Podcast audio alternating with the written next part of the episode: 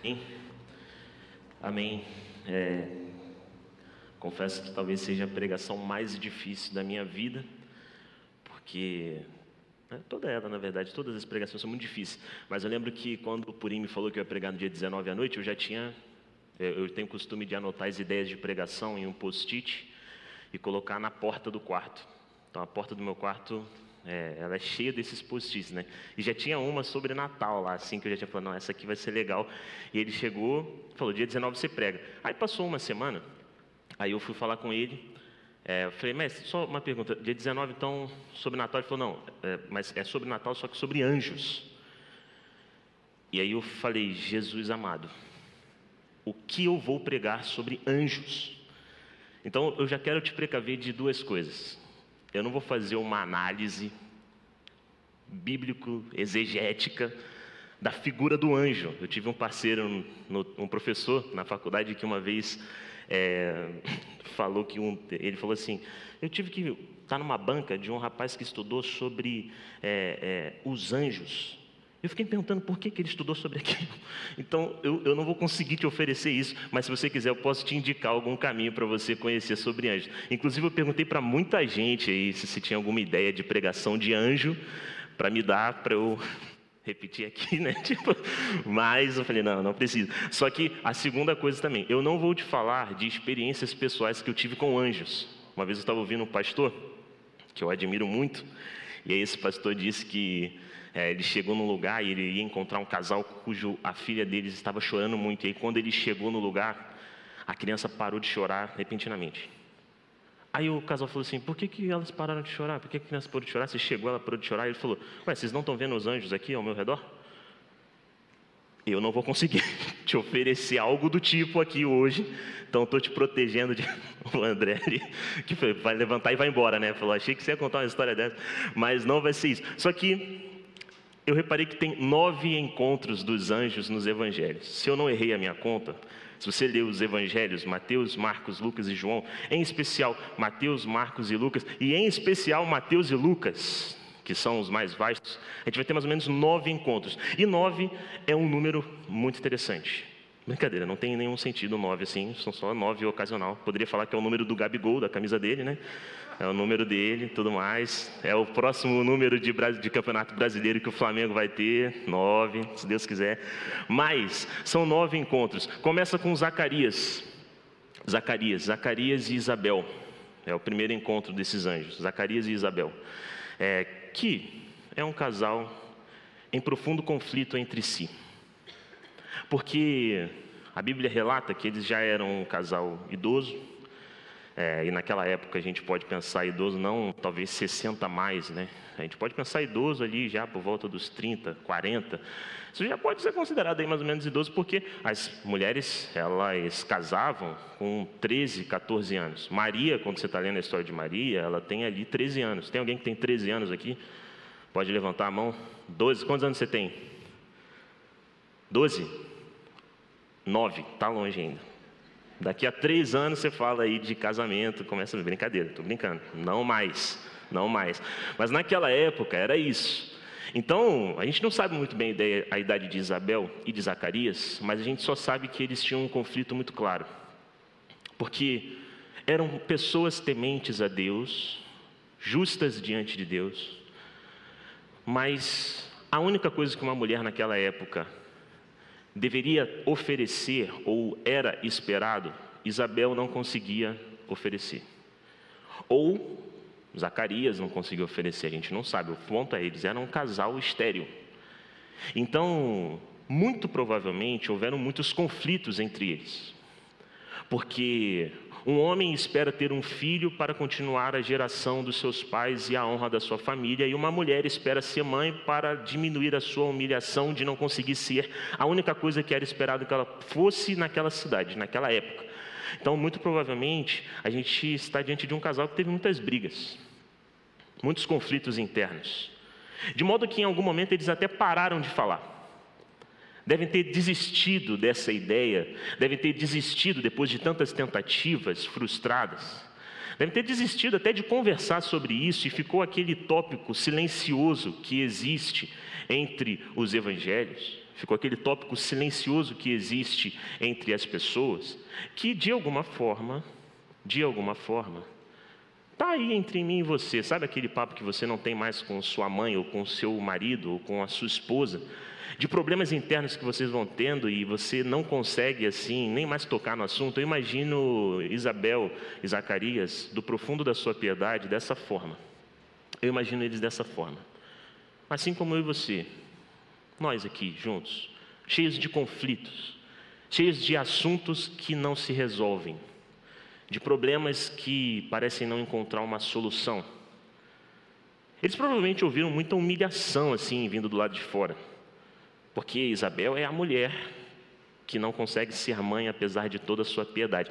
Ah, ela deve ser amaldiçoada. Eu imagino conversas nos corredores dizendo: essa mulher deve ser amaldiçoada. Alguma coisa ela tem. Algo de errado a família dela fez em algum momento que está repousando sobre ela as consequências dessa maldição ao ponto dela não conseguir ser mãe. Isabel e Zacarias, que recebem olhares como nós recebemos aqui hoje, Pessoas que dizem coisas sobre a nossa família que não conhecem nem um pouco da nossa história. Mas está lá, Isabel e Zacarias. E para eles um anjo aparece, e aparece no meio de um ofício sacerdotal de Zacarias. Zacarias foi selecionado e era por meio da sorte, né?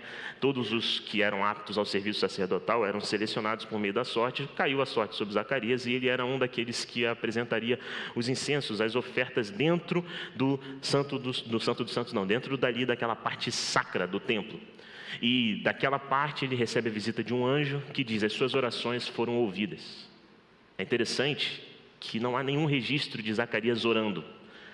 Não há nenhum registro de um pedido de Zacarias naquele momento do evangelho para ter um filho. Então, é meio que o anjo ele sabia o que ele e Isabel estavam gestando dentro deles. Aquela oração silenciosa que você faz no seu quarto, sem pronunciar uma palavra. E aí o anjo aparece e falou: Suas orações foram ouvidas, vocês terão um filho.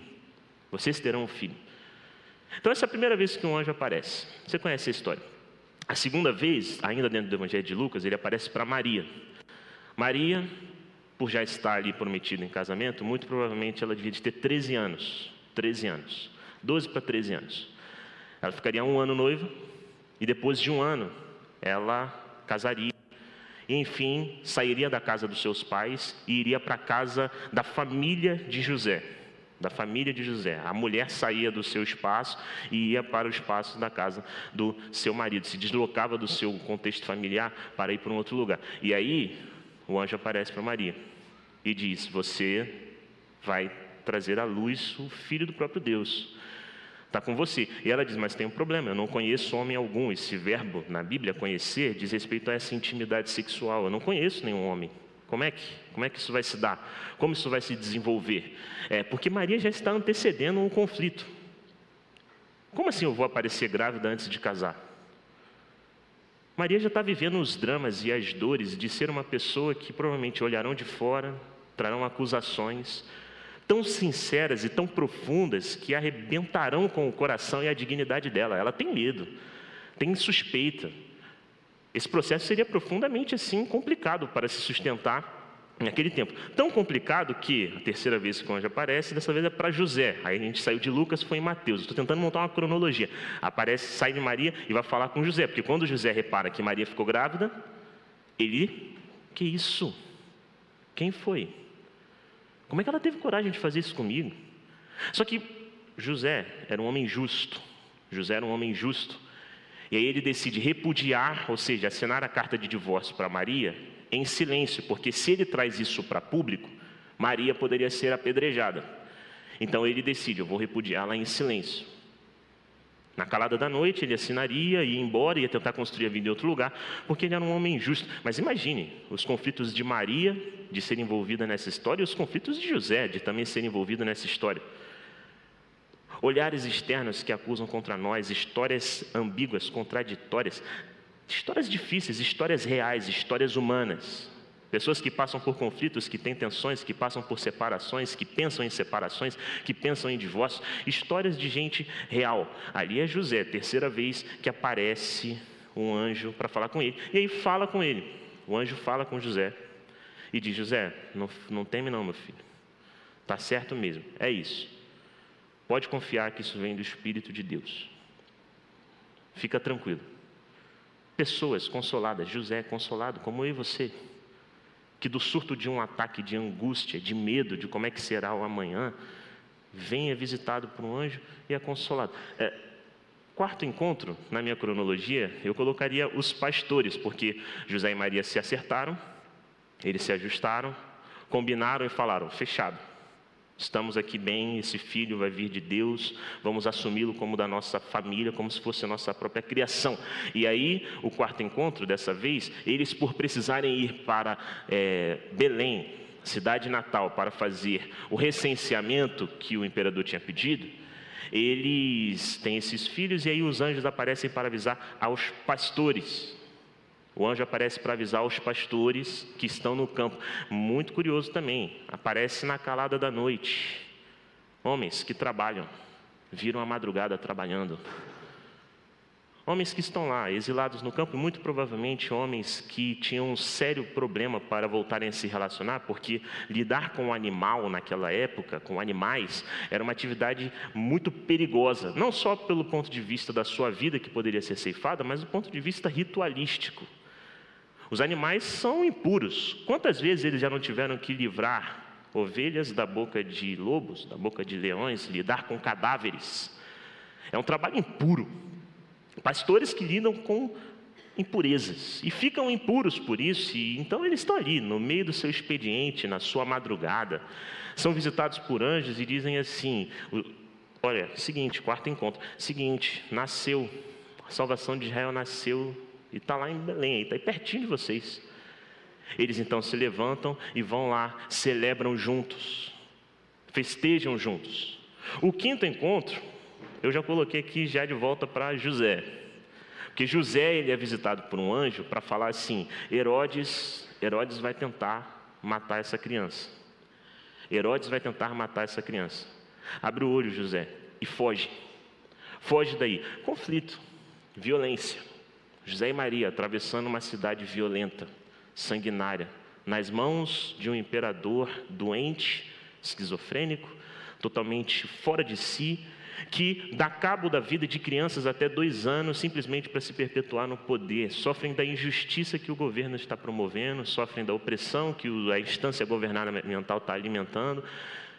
Homens, mulheres como eu e você. Então Deus aparece, aparece o anjo ali para falar com José e diz: acorda e vai vai para o Egito. Depois o anjo aparece, aí estamos já no sexto encontro. Está acabando, são nove, o número do Gabigol. No sexto encontro, aparece. A Bruna gosta, a Bruna ama quando eu falo do Flamengo. Mas no sexto encontro, a gente já está ali com o anjo aparecendo para José novamente. Diz assim: José, Herodes morreu. Herodes morreu. Fechado. Pode voltar para sua terra. Sexto encontro.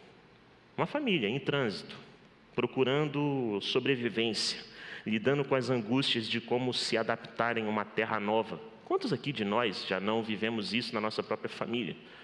Que por uma necessidade imposta sobre nós, precisamos nos mudar. Quantos não chegaram à nossa igreja porque do lugar de onde vieram não podiam mais estar e agora estão aqui no nosso meio? Um anjo apareceu ali. Sexto, sexto encontro falando, José, pode voltar. O sétimo encontro, deixa eu até ver, né? Até ver que tem encontro, hein, gente? Haja encontro. Aqui, ó. sétimo encontro. Esse é engraçado. Porque Jesus, ele é batizado por João Batista, você lembra, né? E aí os céus se rompem, a voz de Deus ele desce o céu, rasga o céu no formato daquela pomba por onde o Espírito Santo se derrama sobre Jesus.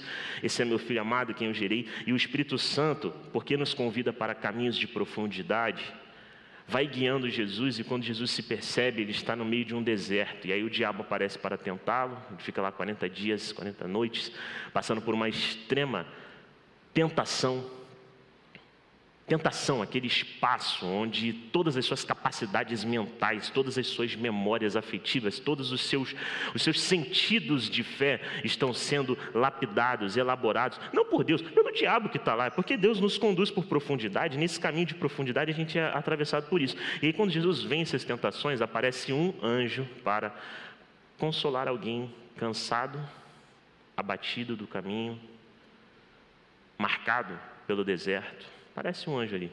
Sétimo encontro. Sétimo encontro. O oitavo encontro também é com Jesus. O oitavo encontro também é com Jesus. Porque no oitavo encontro, Jesus dessa vez ele está prestes a ser assassinado. Jesus entendeu que na sua atividade ministerial, pelo que ele falava sobre Deus e pelo que ele dizia sobre o ser humano, e sobre essa relação, sobre o mundo, ele sabia que tinha incomodado as pessoas que não deveriam ter sido incomodadas. De modo que, se você for ler lá, por exemplo, em João, há um momento quando Jesus ele acaba de ressuscitar Lázaro, que eles falam assim: a gente precisa dar um jeito de como vamos matar esse homem.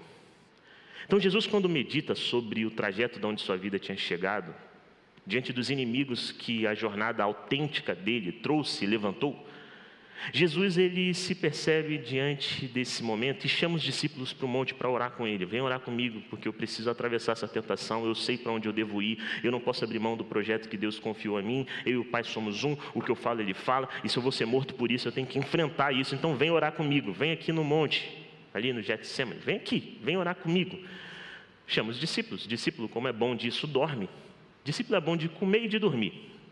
Ou eles são pessoas famintas ou são pessoas sonolentas. E aí Jesus ele chama os discípulos, os discípulos dormem.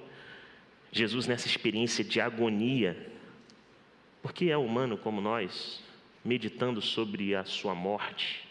Você já teve aquela noite, ou você já perdeu alguém muito querido que te obrigou a pensar sobre a sua própria finitude? Jesus estava lá, pensando sobre a sua finitude pensando sobre sua carne vulnerável, seu corpo frágil.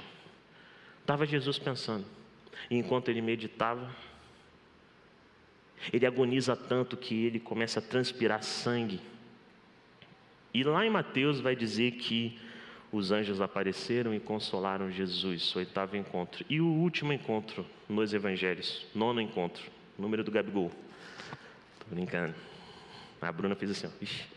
Mas, nono encontro, duas mulheres em luto, em luto por terem acompanhado toda a trajetória de assassinato do homem de Nazaré, Jesus.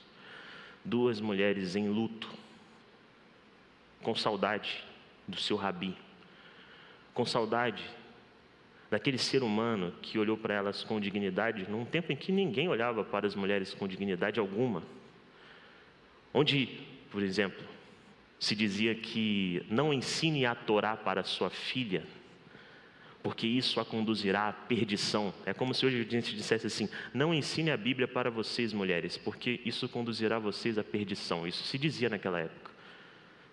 Se dizia, se meditava qual era a diferença entre a sua esposa e um escravo. Aí passa um homem de Nazaré convivendo com aquelas mulheres, que olha para elas, ensina a Bíblia para elas. Maria se senta no círculo íntimo dos discípulos, que aceita ser bancado por essas mulheres. E quando ele morre, essas mulheres, movidas de saudade, que você sente, que eu sinto, que é coisa de ser humano.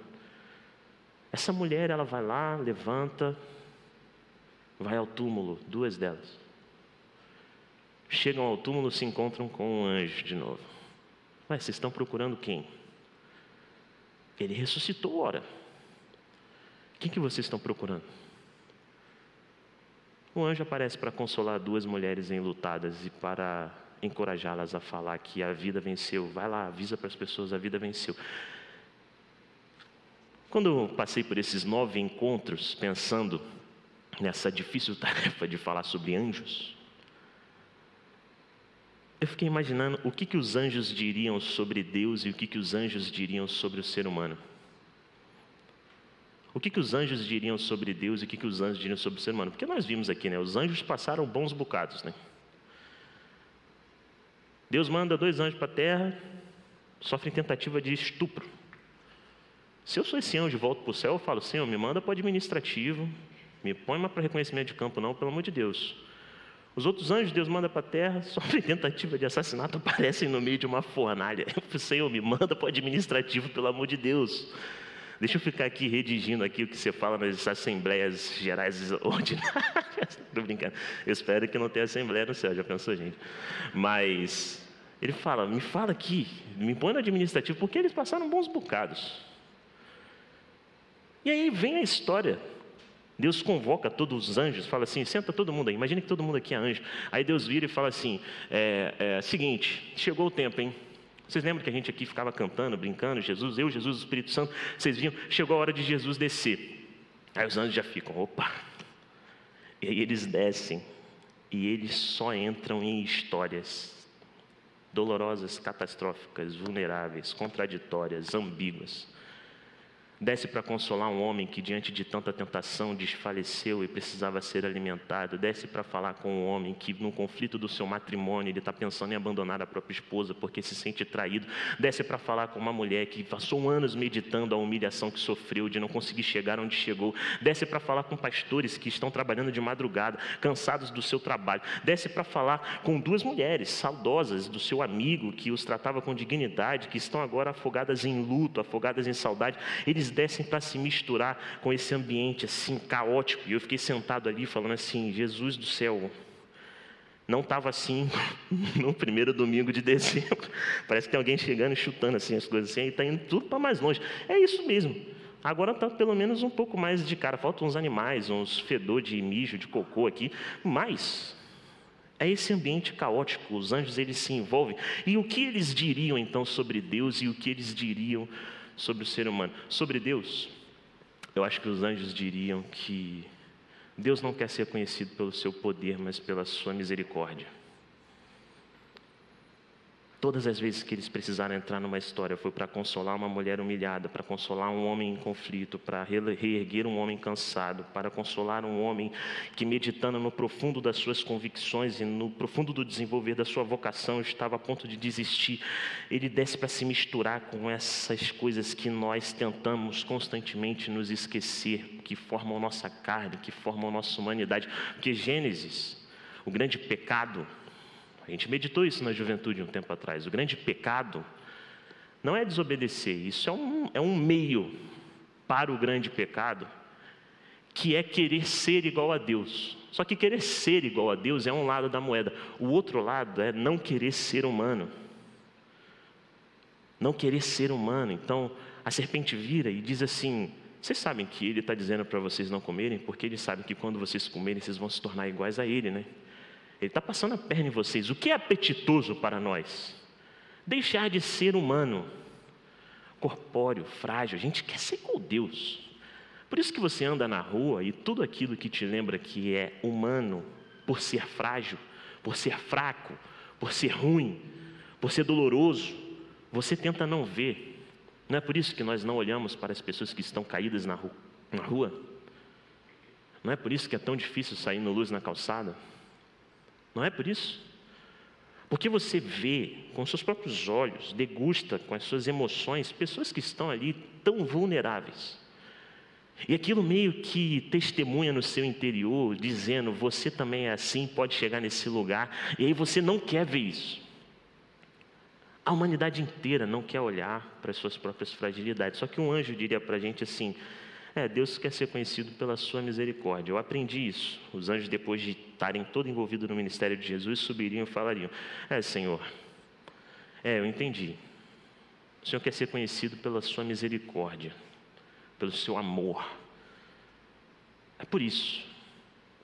É por isso. É por isso que Jesus não nasce para quem merece. Nasce para quem sofre. Não vem para quem merece. Ele vem para quem sofre. Não vem para quem é bom, ele vem para quem sofre, para quem está com dor, cansado. De modo que Jesus consegue perceber por trás de todo ato de ignorância, no seu íntimo ele vê uma pessoa sofrendo, não é o que diz Hebreus? Que Jesus, tendo sido homem, ele consegue discernir as fraquezas que estão aqui, mergulhadas no nosso próprio interior, raiz de toda a nossa ignorância consegue perceber que por trás de toda pessoa violenta tem alguém sofrendo, tem alguém com medo da morte. Por isso que Jesus ele se move, porque ele quer ser conhecido com a sua misericórdia. Não é o que Hebreus diz agora, por conta de Jesus, podemos nos aproximar confiantemente de Deus que derrama graça e misericórdia. Então os anjos diriam sobre Deus isso. Deus quer ser conhecido pela sua misericórdia. E sobre nós, depois de estar envolvido, depois desses nove encontros, eles diriam: o homem só vai ser conhecido quando aceitar que é miserável. Deus quer ser conhecido pela misericórdia. O homem só é conhecido como miserável. Aqueles que passam a vida inteira tentando driblar a sujeira da vida, tentando driblar a pobreza da existência, tentando esquecer os limites da sua própria jornada, tentando esquecer que a manjedoura não era bonitinha, era lugar de animal comer, era lugar de animal dormir, tentando esquecer as próprias sombras. Essa pessoa não consegue ser alcançada por Deus. Não tem como. Não tem como, porque Deus ele se derrama para pessoas como Maria, que vira e diz assim, no seu cântico, Pessoas como Maria que conseguem bradar: Minha alma engrandece o Senhor, o meu espírito exulta em Deus, meu Salvador, porque olhou para a minha humilhação. Pessoas que se desapegaram de tentar performar de uma forma que não conseguem, que olharam na cara da sua própria miséria e disseram: É, eu sou isso aí mesmo. Para essas pessoas Deus aparece, para essas pessoas a novidade de vida. Porque desistiram, largaram mão. E aí você pode olhar e pensar, ah, Zé, eu estou aqui porque eu reconheço isso. Mas eu posso talvez te dizer que não, você não está aqui porque reconhece isso. Você está aqui porque quer fugir desse reconhecimento, de modo que você se entretém com suas atividades religiosas para que você não assuma sua própria miséria. Uns, com medo de aceitar a própria pobreza, tentam se alienar são pessoas que nunca conseguem ficar sozinhas no seu quarto, porque se ficarem sozinhas no seu quarto, não vão suportar o peso da sua culpa. E aí elas precisam ficar de atividade em atividade, elas não podem em nenhum momento parar. Pessoas que não podem em nenhum momento parar, porque senão vão se defrontar com sua própria ansiedade. Aí elas vão se envolvendo em várias atividades, porque no fim das contas ela não está querendo passar por essa transformadora experiência de Maria que diz: Deus olhou para mim a humilhação. Então são pessoas viciadas em religião, como tem pessoas viciadas em droga se alienam com as atividades da casa, da igreja, do Senhor, como o irmão mais velho da parábola do filho pródigo, simplesmente para não assumirem: eu sou essa miséria aqui. Cantam, tocam, servem, estão em todos os lugares, mas não têm a honestidade e não conseguem encontrar-se com Deus no escuro e no vazio da sua alma, porque ainda estão tentando apresentar uma força que não tem. E aí se tornam pessoas que aqui dentro estão profundamente mascaradas. Profundamente mascaradas. Não conseguem, não conseguem tirar as máscaras diante de ninguém, revelar-se diante de ninguém. Só que com o tempo, quanto mais se usa uma máscara, essa máscara vai se tornando cada vez mais própria força motora da sua identidade. E aí, essa pessoa ela começa a revelar que usa máscaras por meio da violência que dirige a outras pessoas tornam-se pessoas agressivas, tornam-se pessoas que ficam registrando na vida de outras pessoas débitos e créditos. Tornam-se pessoas que aguardam uma pessoa cair para que ela consiga se esconder atrás daquele grande escândalo. Inclusive, quem disse isso foi o reverendo Caio Fábio. Quando ele disse o seguinte num dos seus livros: que aquele homem de Gadara, lembra? O endemoniado que ficava amarrado naquela cidade. Eu sempre imaginei que aquelas pessoas tinham mandado aquele homem, é, Jesus, embora, porque Jesus tinha, se, tinha usado para libertar aquele homem possuído por uma legião os porcos, né? Então esse homem arruinou a nossa sociedade, arruinou o nosso tempo, mandemos embora. Mas também acho que existe um pingo de movimentações do inconsciente ali, porque aquele homem amarrado, é como se fosse o bode expiatório das dores de toda aquela cidade. Então, quando eles lembravam das suas próprias dores, eles pensavam: tem alguém pior do que eu. Tem alguém pior do que eu. Ruim é aquele lá que está amarrado. Perdido é aquele lá que está atado. É aquele lá. E quando Jesus ele liberta aquele homem, aquela pessoa, ela não tem mais o depositário das suas próprias frustrações. E aí o que, que acontece? vai embora. É muito forte aguentar isso aqui. Por isso que eu olho para os anjos e os anjos dizem assim: Pois é, Deus, você me imagina numa Assembleia Geral extraordinária, uma age dos anjos. Pelo amor de Deus, não pode ter isso no céu, em nome de Jesus. Que seja só surf, futebol, música e sol, nem dia de chuva. Mas, tendo essa assembleia, os anjos diriam: Pois é, Pois é, Deus quer ser conhecido como aquele misericordioso. E só é conhecido por Deus aqueles que assumem que são miseráveis. Deus quer ser conhecido como o misericordioso. Porque não faz sentido nenhum ele se envolver na nossa história, era muito mais fácil ele ter criado apenas seres como os anjos, que estão assim profundamente devotos a ele. Mas aí ele cria um ser humano que pode renegá-lo, que pode abandoná-lo, que pode traí-lo. E você pergunta, por que Deus? É porque é isso, ele é amor. Explode em amor. Cria porque ama. E faz o sol nascer sobre bons e maus porque ama. Ele é movido pelo amor. Amor. Deus é amor, disse a Bíblia. E para conhecer o Deus amor, ou ser conhecido pelo Deus amor, tem que passar pela cruel experiência do apóstolo Paulo, de considerar esterco tudo para ganhar a Cristo. Tem que passar pela cruel experiência do apóstolo Paulo, que olha no espelho e diz: de fato, de fato eu sou gente ruim mesmo. Tendo tudo a seu favor para que ele se iludisse da sua bondade, só atravessa a porta e se encontra com Jesus quando fala assim: É, eu sou isso mesmo. Porque Deus quer ser conhecido pela sua misericórdia e nós só somos conhecidos como miseráveis. Limitados como somos, frágeis como, como somos, seres tentantes que tentam todo dia como somos. Só desse jeito. Por isso queria que você fechasse seus olhos.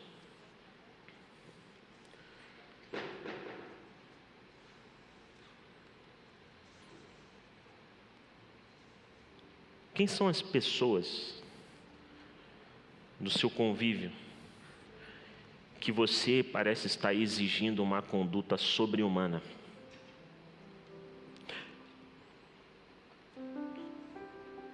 É o seu filho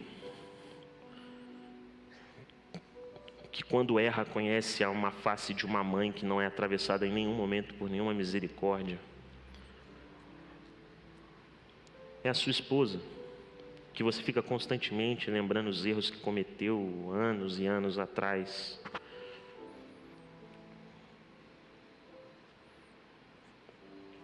Quem são as pessoas assim do seu convívio imediato ou pessoas com quem você passa que você não consegue ter nenhuma nenhuma misericórdia? De olho fechado, lembre do nome dessa pessoa, interceda por ela, peça perdão a Deus. Porque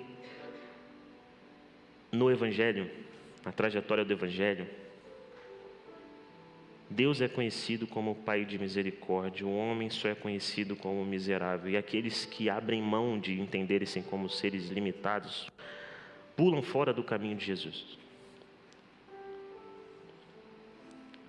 Segunda pergunta que eu te faço, ainda de olho fechado: Você não está cansado de fugir?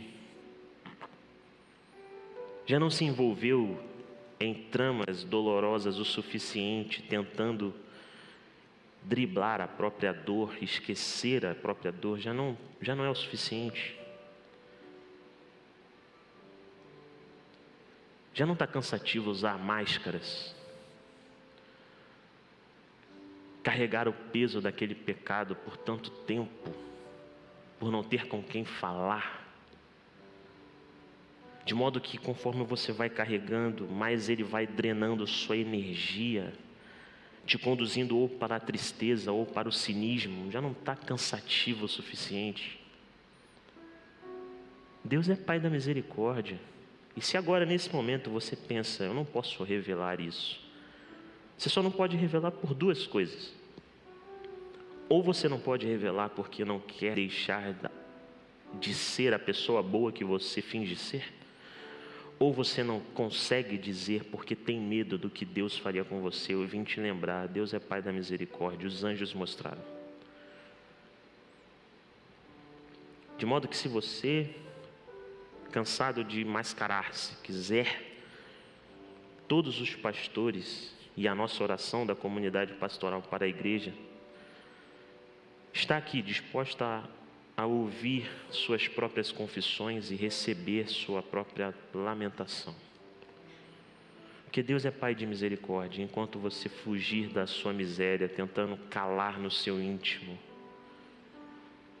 mais doloroso será. Terceira pergunta que eu te faço.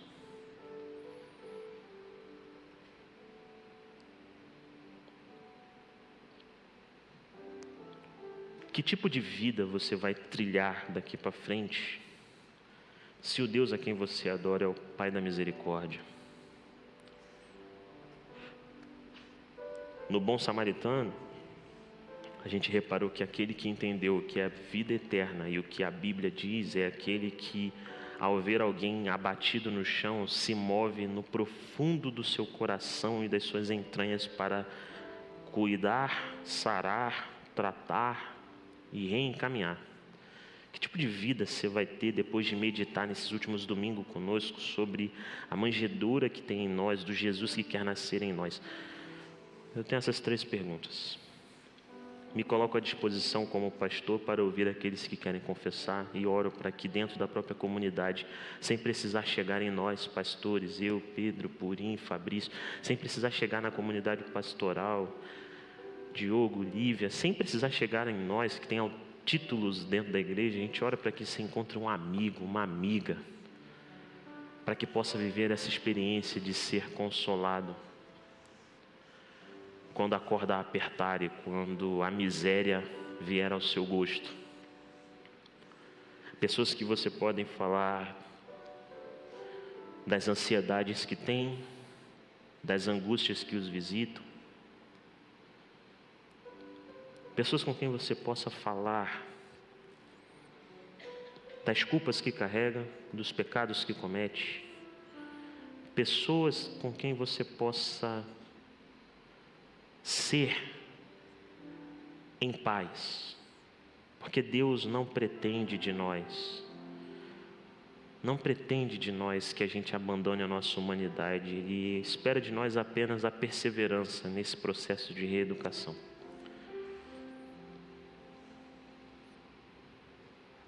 Por fim, ainda de olho fechado, eu oro para que você se trate com mais misericórdia.